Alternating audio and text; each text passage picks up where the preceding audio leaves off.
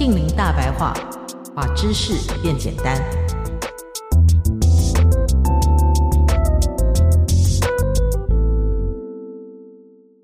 生殖能源的可可夜总会，巧克力也能发电？不是它的原料可可果 （cocoa） 啊。世界上最大的可可生产国象牙海岸，即将为这个神奇的植物开发另一种创新用途。为数百万的家庭供电。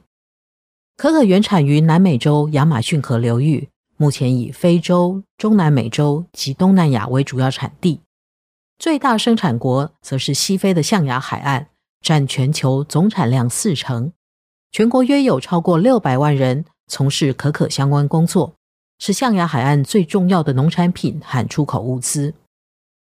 可可是一种超级食物，甚至被称为“诸神的食粮”。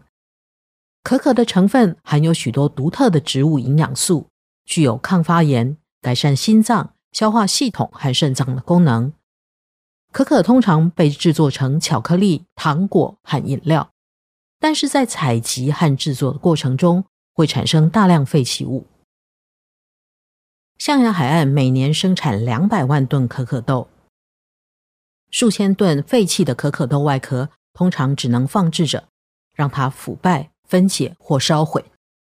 象牙海岸将会打造第一座以可可豆废壳为燃料的生殖能源厂，产能可达六十至七十百万瓦。